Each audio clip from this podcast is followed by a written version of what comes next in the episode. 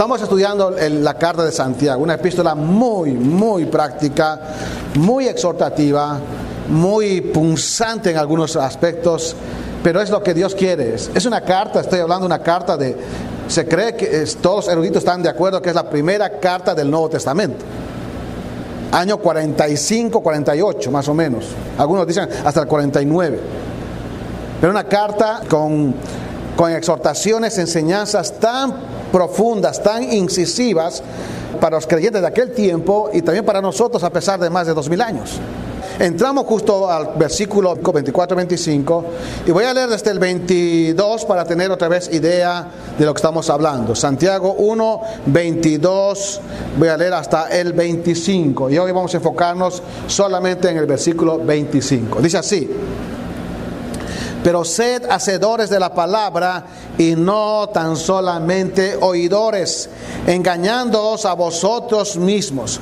Porque si alguno es oidor de la palabra, pero no hacedor de ella, este es semejante al hombre que considera en un espejo su rostro natural, porque él se considera a sí mismo y se va y luego olvida como era.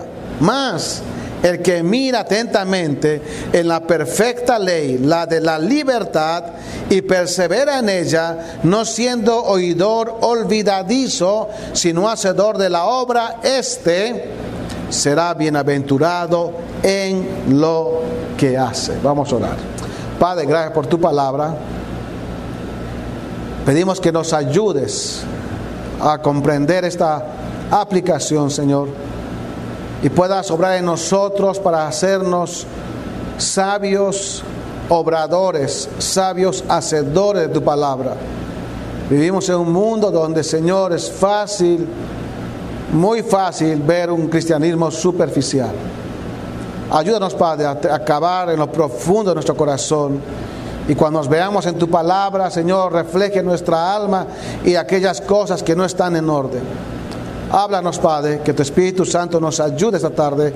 Pedimos tu bendición en Cristo Jesús. Amén. Bien, estamos hablando de cómo ser hacedores de la palabra. Y hablamos de que debemos ser hacedores de la palabra en nuestra respuesta a la escritura. Cómo nosotros debemos responder, debemos aprender eh, responder con docilidad, con disposición, pero sobre todo siendo nosotros hacedores de la palabra lamentablemente vivimos en un mundo cada vez más superficial, muy superficial. Vamos a llegar a un punto, yo creo, en el futuro que aún los, aspectos absolutos de familia, de identidad, de, sociedad, se van a ir perdiendo. Porque vivimos en un mundo donde el mundo se está autopercibiendo este, de acuerdo a su imaginación. Ese es el mundo en que estamos viviendo. Entonces uno se autopercibe lo que quiera. Entonces ya no somos lo que somos en nuestra esencia, en nuestra realidad, en nuestra naturaleza. Y eso está entrando al cristianismo, lamentablemente. Vivimos lamentablemente en un mundo así de superfluo, de, de futil. Y necesitamos cristianos comprometidos con su palabra. De eso habla ese texto. No solamente ser oidores, oidores, oidores, sino hacedores de la palabra. Personas que practican la palabra, que viven la palabra, en todo, no en lo que nos conviene. Y hay muchos oidores olvidadizos. Oyen, oyen, escuchan y se van. Y Santiago empezó a hacer una analogía, una figura, diciendo, usando un espejo. El simple oidor de la palabra, que no hace la palabra, que no practica, es semejante a un hombre que se considera en un espejo su rostro de nacimiento, su imagen pero no se detiene a ver qué está mal, tampoco hace el intento de arreglar lo que está mal, lo que refleja el espejo. Se mira como está, se va y luego se olvida. Es la figura aplicando a la persona, aquel que dice ser creyente, que va a la Biblia, oh sí, qué lindo, oh sí, parece que sí, esto tiene razón, pues se va. Pero dice, Señor, cámbiame, necesito mejorar esto, cuando está mal por naturaleza, una, cualquier persona, ya sea varón o mujer, cuando va a un evento especial, ve en el espejo, si algo está mal, se arregla. Este personaje no hizo ningún intento, se va y se olvidó, se le fue. Y hemos visto que este es una persona inestable, una persona ineficiente porque no ha podido reflejarse y arreglarse cuando se vio frente al espejo. Así es una persona, un creyente, que no practica la palabra de Dios. Ese es el aspecto negativo. Ahora Santiago versículo 25 va a hablar de los sabios obradores, de los sabios hacedores, de aquellos que tienen una actividad solemne en practicar, se esfuerzan por vivir la palabra de Dios. Y es mi oración, hermanos, que seamos de este grupo. No de los simples oidores que tienen una actividad superficial, una apariencia superficial, sino que tengamos actividad solemne de cuando vemos el espejo de Dios, su palabra refleja nuestra alma, nuestras imperfecciones, paremos y cambiemos para la gloria del Señor. Entonces, vamos a ver esta segunda parte de la aplicación que Santiago hace tomando al espejo y comparando con la palabra de Dios. Miren lo que dice la palabra clave acá en este texto es bienaventurado. Dice, más el que mira atentamente la perfecta ley de la libertad y persevera en ella, no siendo oidor olvidadizo, sino hacedor de la obra, este será bienaventurado en lo que hace. Ya es la segunda vez que Santiago utiliza la palabra bienaventurado. Recuerden el capítulo 1, bienaventurado del varón que soporta la prueba, que soporta la tentación.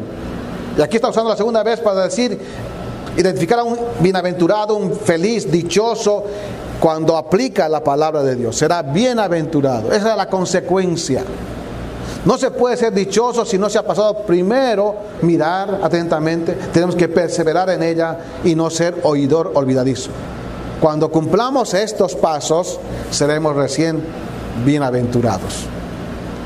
No podemos llegar a ser bienaventurados si no hemos pasado por los pasos que el Señor requiere en este versículo. Y son virtudes más que pasos, virtudes que tenemos, que tenemos que cultivar, que tiene que cultivar aquella persona que decide ser un sabio hacedor de la palabra de Dios. Muy bien, miren cómo comienza el texto. Dice, más Recuerdan que vino hablando del oidor olvidadizo, del simple oidor superficial que no hace, eh, se mira en el espejo, no hace nada por arreglarse, se olvida de todo, no tiene interés, es ineficaz, inestable en su vida. Por lo tanto, dice más. Esta es una palabra que tiene que ver como con contraste. Pero la idea sería, o sea, al contrario, en vez de ser un simple oidor superficial, más lo que tenemos que hacer. Sin embargo, lo que tenemos que hacer nosotros, más el que mira, miren, se va a, referir siempre a un sujeto, a una persona en la congregación, el que mira, este será bienaventurado. Y está implícito en los demás versículos. Y el que persevera, el que no es oidor olvidadizo. Siempre hay un sujeto involucrado acá que, eh, que está en referencia al creyente. Entonces, más el que mira atentamente en la perfecta ley. Ya tenemos la primera virtud eh, enseñada por Santiago. Si queremos llegar a, la meta, vamos a llamarlo así, de ser bienaventurados, tenemos nosotros que tener concentración, ¿entiende? En la palabra de Dios. Dice, el que mira atentamente.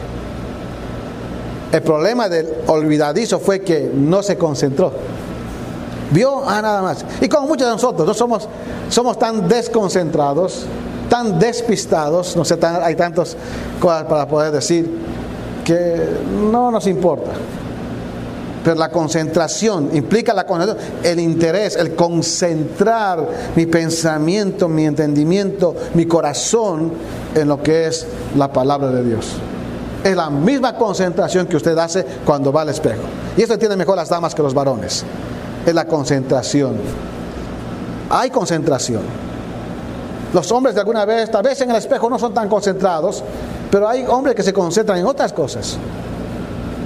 En su trabajo, eh, en sus pasatiempos, lo que se llama en inglés hobbies.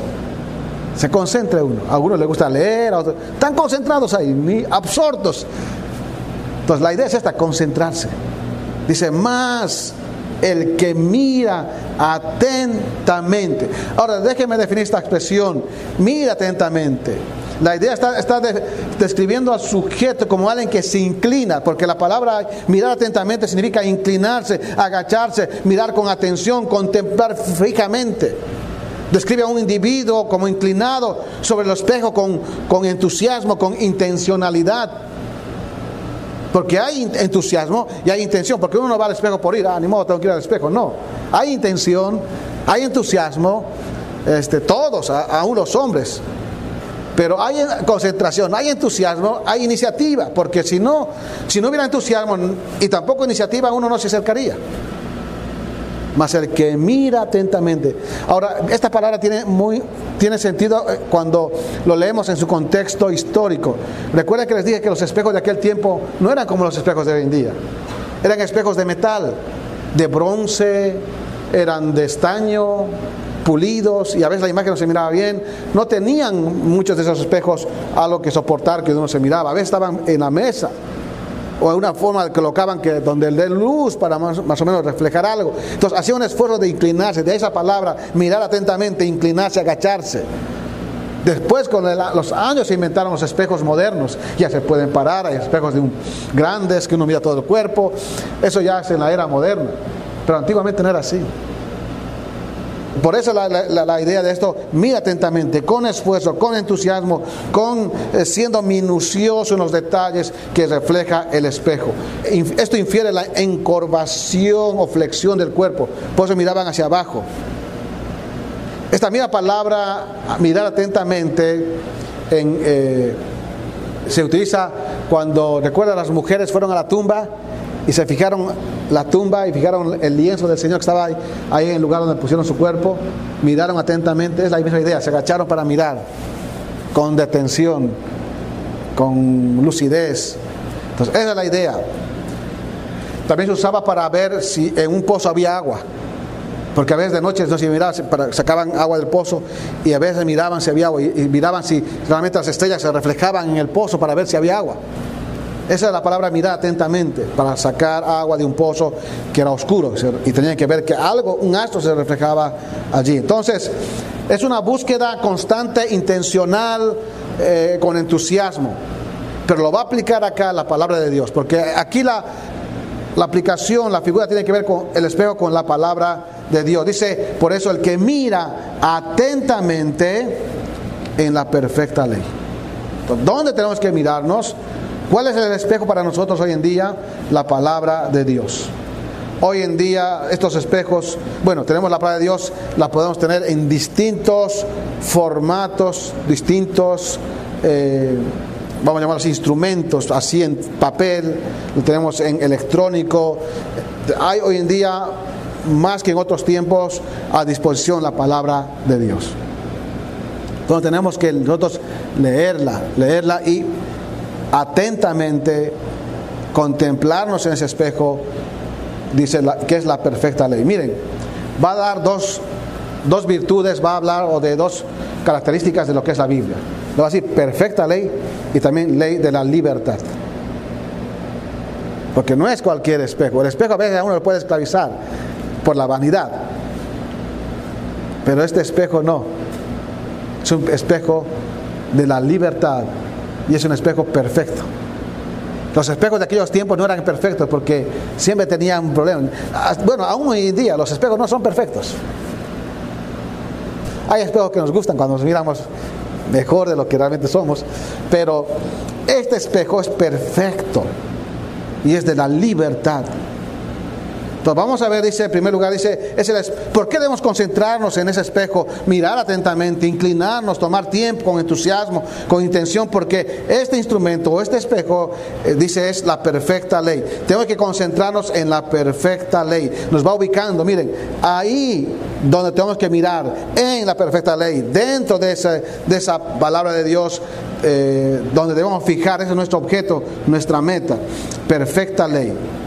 Ahora, cuando la Biblia dice acá que es perfecta, está declarando sencillamente que ella es, describe la, que es completa, íntegra, no le falta nada. Es perfecta en su esencia, en su naturaleza y va a reflejarnos tal cual nosotros somos.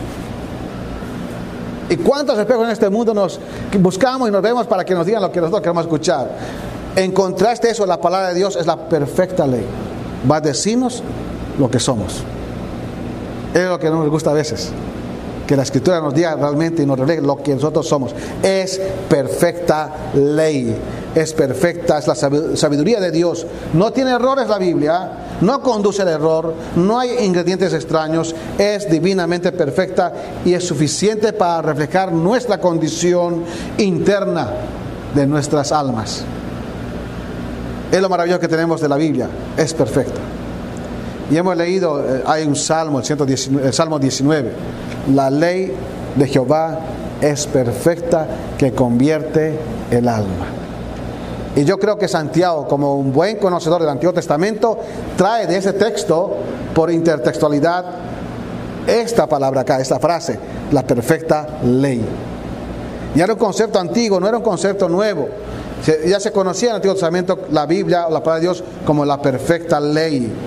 Ahora, Santiago lo llamó también en el versículo 18 como la palabra de verdad. Y también dijo que es la palabra implantada. Hace la aplicación Santiago. Está diciendo, esa es la palabra implantada, la palabra perfecta, la, la palabra que nos hace nacer. Es la palabra de Dios. Entonces es la palabra de Dios perfecta.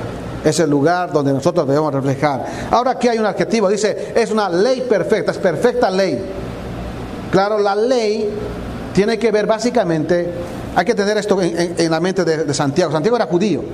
Para él, ley tenía muchos significados, muchas eh, connotaciones. Uno, para él, yo creo que la ley tenía que ver estrictamente con la Torah. La Torah son los primeros cinco libros de la Biblia: Génesis, Éxodo, Levítico, Número y Deuteronomio. Y aunque la palabra Torah significa instrucción, sencillamente. Entonces son las instrucciones de Dios. Esa instrucción Dios le dio al pueblo de Israel en el monte Sinaí después de haberlos sacado de Egipto con mano portentosa, ese pueblo quejoso, a ese pueblo que no merecía realmente tanta gracia, pero Dios le dio gracia y misericordia y lo sacó de la esclavitud de Egipto, lo emancipó, lo llevó, abrió el mar rojo, lo, trajo a los pies del monte Sinaí y allí le dio la ley, las instrucciones. No solamente eran diez mandamientos, esos diez mandamientos son ampliados en más de 300 derivados. ¿Cómo tenía que vivir ese pueblo? ¿Cómo tenía que conducirse ese pueblo? ¿Cuál es la relación entre ellos? ¿Cómo debían adorar a Dios? ¿Cómo debían caminar en medio de esos pueblos paganos? Era la ley de Dios, la instrucción de Dios. Porque Dios quería un pueblo diferente. Por eso lo salvó y le dio una ley, instrucción, para que ese pueblo caminara diferente a los, a los pueblos que estaban alrededor de él. Dios nos ha salvado del pecado y de este mundo y nos ha dado su instrucción para que este pueblo sea un pueblo diferente a los que nos rodean. Vivimos en un mundo, como decías, culturalmente influyente y en un mundo donde los cristianos se están dejando influenciar por la superficialidad de sus vidas, conocimiento de Dios y de la palabra de Dios. Hay un mundo que nos rodea con mucha influencia cultural y nosotros vamos contra cultura porque tenemos que guiarnos por lo que la Biblia dice, por lo que la palabra de Dios dice. Y así fue en la historia siempre. Entonces es la perfecta ley, la instrucción de Dios para nosotros. Ahora, hay un escritor que se llama Edmund Heber, él hace un interesante comentario sobre esto, lo voy a leer, cito. Dice, al llamar a la palabra una ley, Santiago se refiere a ese cuerpo autoritativo de verdad que es el fundamento de la fe cristiana, eso sea la Biblia. Es el mensaje contenido en la, predicación apostólica y ahora encarnado en el Nuevo Testamento. Los cristianos aceptan este cuerpo de verdad como el estándar autoritario por el cual la vida debe ser regulada este título para, la palabra de Dios concuerda con el énfasis de Santiago sobre la importancia de hacer las cosas que se encuentran en la palabra. Fin de la cita. hoy en día tenemos ahora la Biblia completa. El, el, judío tenía una parte, después se completó y ahora tenemos Antiguo y Nuevo Testamento, Antiguo Pacto, Nuevo Pacto en toda nuestra vida, en 66 libros. Es la palabra de Dios autoritaria para nuestra vida. En otras palabras, es la que debe regular es la que debe guiar nuestras vidas y nosotros tenemos que hacer todo lo que se encuentra en la palabra de Dios. Entonces no podemos desasociar, no podemos separar esto. Entonces, la Biblia nos ha sido dada para que nosotros vivamos la Biblia. Ahora, si nosotros, cuando hablo de con creyentes, pero dice esto no podemos obedecer, esto no, esto, no, no, no podemos escoger lo que vamos a obedecer o no. la cultura dice esto, esto. Bueno, si vamos a llenar por la cultura, muy bien, dejemos a un lado la Biblia y vivamos como queremos. Pero ya no seríamos cristianos viviendo bajo la palabra. Entonces debemos ser hacedores de la palabra, mirar atentamente y hacer lo que la palabra de Dios nos dice y regula, y regula los, los aspectos más íntimos de nuestra vida, de nuestro carácter, para ser transformados. Entonces solamente la palabra de Dios es capaz de ayudar aquel que viene a él. Ahora, obviamente, dice, mira atentamente, por eso. Ahora, eso no va, la información no va a venir por un hecho de, de magia, vamos a llamarlo así, no va a venir así automáticamente. Usted cuando se va a salir de un lugar no se peina su pelo automáticamente. No es así. Usted no, no va a poder a veces... Hay gente que tal vez ha practicado pintarse el labio o los ojos, pero no es igual que cuando está usando un espejo. Porque te puede fallar una raya o puede fallarte algo. Necesita que, una intención personal para hacer esto. Tenemos la Biblia, la palabra de Dios, estamos nosotros que actuar. Por eso, mirar atentamente en la perfecta ley. Ahora, segundo, dice la ley de la libertad. Mire, dice la ley que es perfecta, es lo que necesitamos nosotros. No hay falla, va a mostrarnos quiénes somos realmente. Segundo, es de la libertad. La idea de esta expresión es que la Biblia o la palabra de Dios es la fuente que produce libertad. No hay otra fuente donde podamos conseguir libertad. ¿De qué? ¿Libertad de qué? De, qué somos esclavos. No estamos bajo ninguna esclavitud de que sea de otro pueblo, pero somos esclavos de hábitos que no son buenos ni glorifican al Señor. Cuando hablo de hábitos, hablando de hábitos o conductas que no son buenas. ¿Recuerdan el Salmo 1? Bienaventurado el varón que no anduvo en consejo de malos Consejo de malo, que aquella persona que quiere ponerte un pensamiento que no es el pensamiento de Dios. No anduvo en consejo de malos ni en camino de pecadores. Que no caminó, la idea es que no tuvo un comportamiento como los pecadores. ¿Vieron? Pensamiento, conducta. Y después dice, ni en silla de escarnecedores se ha sentado. La idea es, en silla de burladores.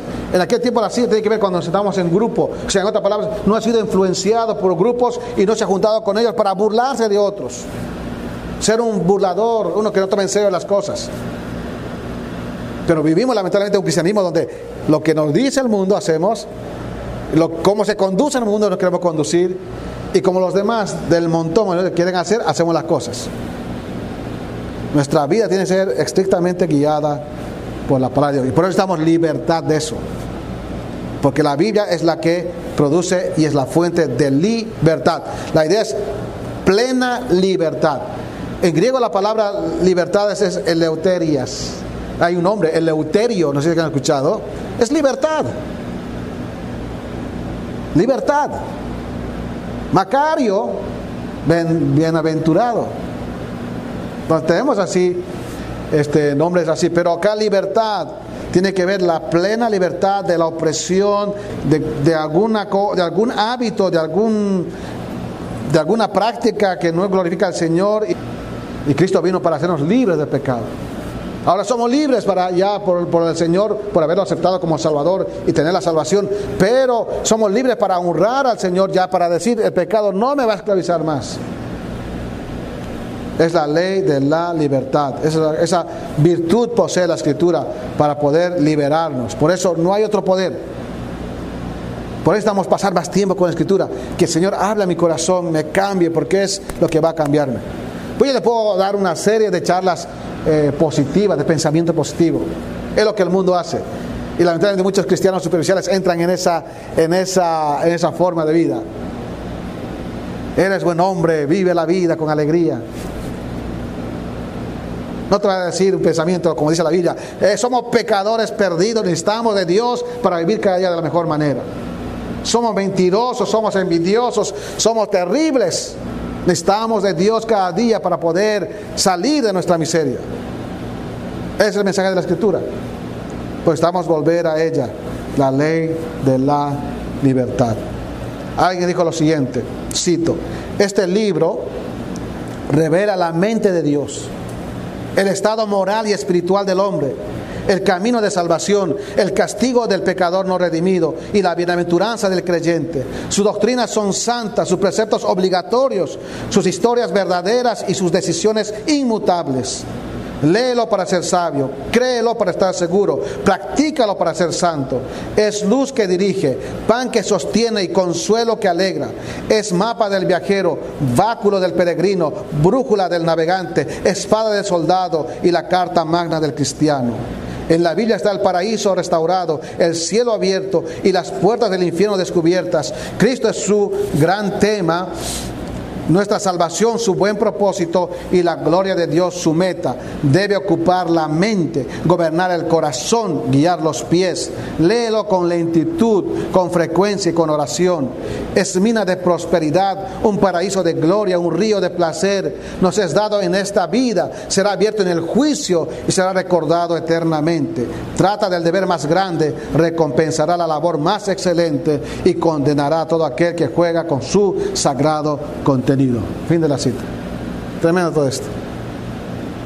Es la ley de Dios, perfecta, que va a reflejar su agradable voluntad y por lo tanto merece que nosotros nos concentremos para que ella refleje nuestra condición de nuestra alma todos los días. Todos los días necesitamos bañarnos, peinarnos para salir. Todos los días. Y usted usa el espejo tal vez más de una vez en el día. ¿Cuánto más con la escritura? Necesitamos mejorar nuestra alma. Más el que mira atentamente en la perfecta ley, la de la libertad. Concentración. Ahora, no solo le queda mirarse una vez, porque Santiago continúa diciendo, y persevera en ella. Y va marcando la continuidad. Tiene que continuar, persevera en ella. Miren, persevera. Y la idea de perseverar en ella es quedarse al lado junto no se desprende rápidamente, sino se queda, continúa allí. Claro, mientras más te mires, más vas a saber cómo estás. Mientras más paso tiempo en la escritura, me quedo al lado de ella, más voy a contemplar las imperfecciones de mi interior, de mi vida. Entonces tiene que ver esto con no solamente mirar atentamente, sino continuar en en ese hábito, en esa conducta de siempre estar este, viéndome, evaluándome y quedarme constantemente al lado de la palabra. Eso también demanda intención. No es algo que nace. Uno tiene que tener la intencionalidad. Uno tiene que tomar la determinación. Ahora, ¿cómo me quedo junto al lado de la escritura? No siendo oidor olvidadizo. ¿Cómo me quedo junto a la ley? No siendo oidor olvidadizo una manera de perseverar en, cosas importantes es no siendo oidor olvidadizo. Interesante expresión, oidor olvidadizo. Una traducción literal sería no siendo un oyente de olvido. Entonces está describiendo a, alguien que tiene una característica que siempre se olvida. Y dice eh, Santiago, no, en la partícula negativa, no siendo un oidor olvidadizo. Al contrario, dice, sino que un hacedor de la obra. Hay un juego de palabras allí. Un oyente de olvido y el otro hacedor de la palabra, que sería un trabajador de la obra. Un trabajador que trabaja como redundante. ¿Vieron? Entonces, ¿cómo voy a perseverar en ella? ¿Cómo voy a quedarme en ella? No siendo oidor olvidadizo y además tengo que ser un hacedor de la obra. Tengo que practicar, tengo que caracterizarme de hacer la práctica de la palabra de Dios. Hay un, una narrativa, una enseñanza del Señor Jesús, se lo voy a leer en Mateo 7, de lo que es alguien que no hace, un oidor olvidadizo. Y mucho de la enseñanza de Santiago sale del Sermón del Monte. El Sermón del Monte, capítulo 5, 6 y 7 de Mateo. Pero en el capítulo eh, Mateo 23 eh, hay una enseñanza que tiene que ver con lo que el Señor dijo, para poder ilustrar con esto, con la vida de los fariseos, lo que es un oidor y no hacedor. Miren lo que dice Mateo 23, 1 al 7. Entonces habló Jesús a la gente y a sus discípulos diciendo, En la cátedra de Moisés se sientan los escribas y los fariseos. Estos eran los religiosos del tiempo de Cristo. Así que todo lo que os digan que guardéis, guardadlo y hacedlo. Mas no hagáis conforme a sus obras, porque dicen y no hacen. Porque atan cargas pesadas y difíciles de llevar y las ponen sobre los hombros de los hombres, pero ellos ni con un dedo quieren moverlas. Antes hacen todas sus obras para ser vistos por los hombres y va a dar una lista de lo que hacen. ¿Qué tenemos acá? Acá tenemos a religiosos diciendo lo que tienen que hacer, pero no hacían ellos nada de lo que decían. Oidores que olvidadizos y no hacedores de la palabra. Sabían la Biblia, sabían la ley, porque se sientan en la cátedra de Moisés, está diciendo, se sientan en la silla de Moisés, quieren ser maestros como Moisés, quien ha dado la ley, pero ni con un dedo quieren mover lo que ellos enseñan. Ese es un cristianismo superficial. Dicen, hablan de la Biblia, hablan de las cosas de Dios, pero no hacen. Entonces dice Santiago, ¿cómo vamos a quedarnos en la palabra de Dios? No siendo oidor olvidadizo, sino hacedor de lo que dice la palabra de Dios. Ahora, cuando eso sucede, termino con esto, cuando eso sucede, cuando hay concentración, continuidad en esas cosas que estamos aprendiendo, recién va a llegar la coronación. Esto no se puede cambiar. No puede ser coronado sin pasar primero por los, anteriores pasos. Y siguiendo ahí la idea, dice Santiago, este. ¿Quién? ¿Quién es el este?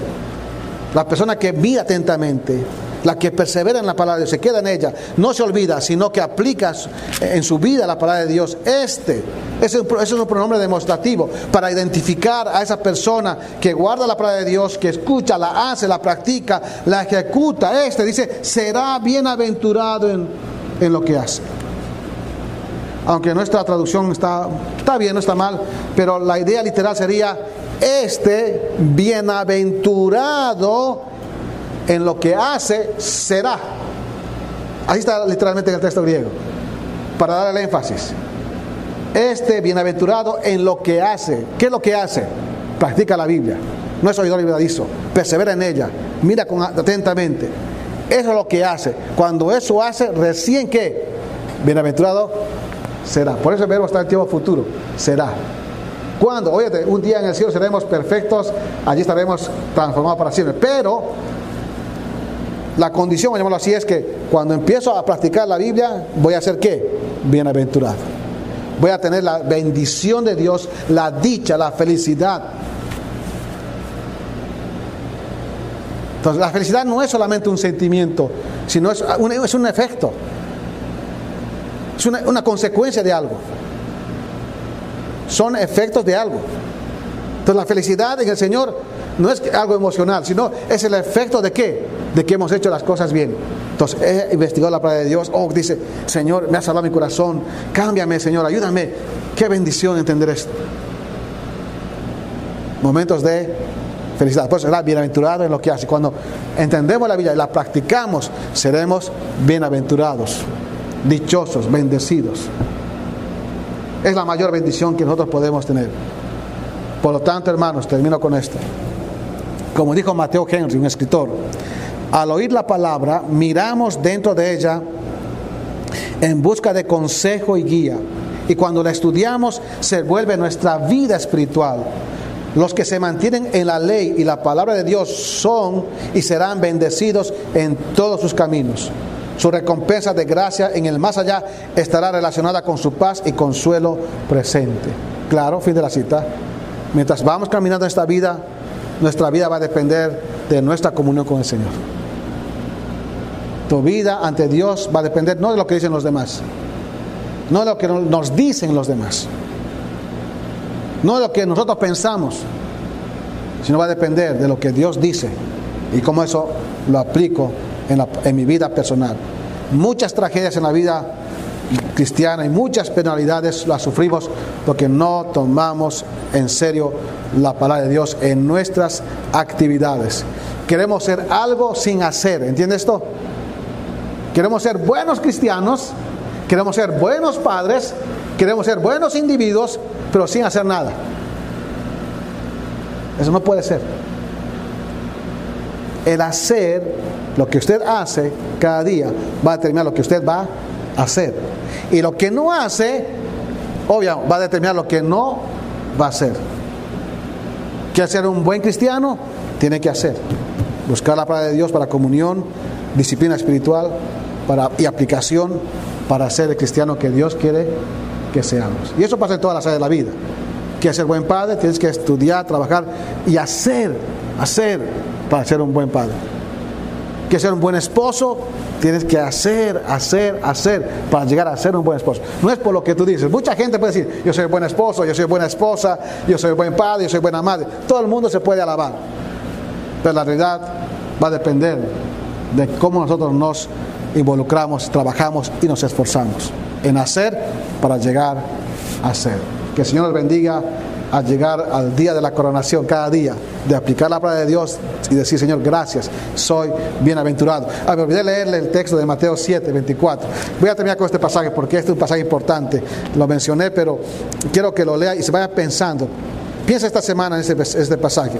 Mateo 7, el sermón del monte, terminando ya. Mateo 7, 24. Miren lo que dice, escuche. Cualquiera pues, dijo el Señor, cualquiera pues que me oye estas palabras y las hace, note, que oye estas palabras y las hace, le compararé a un hombre prudente que edificó su casa sobre la roca. Descendió lluvia y vinieron ríos y soplaron vientos y golpearon contra aquella casa y no cayó, porque estaba fundada sobre la roca.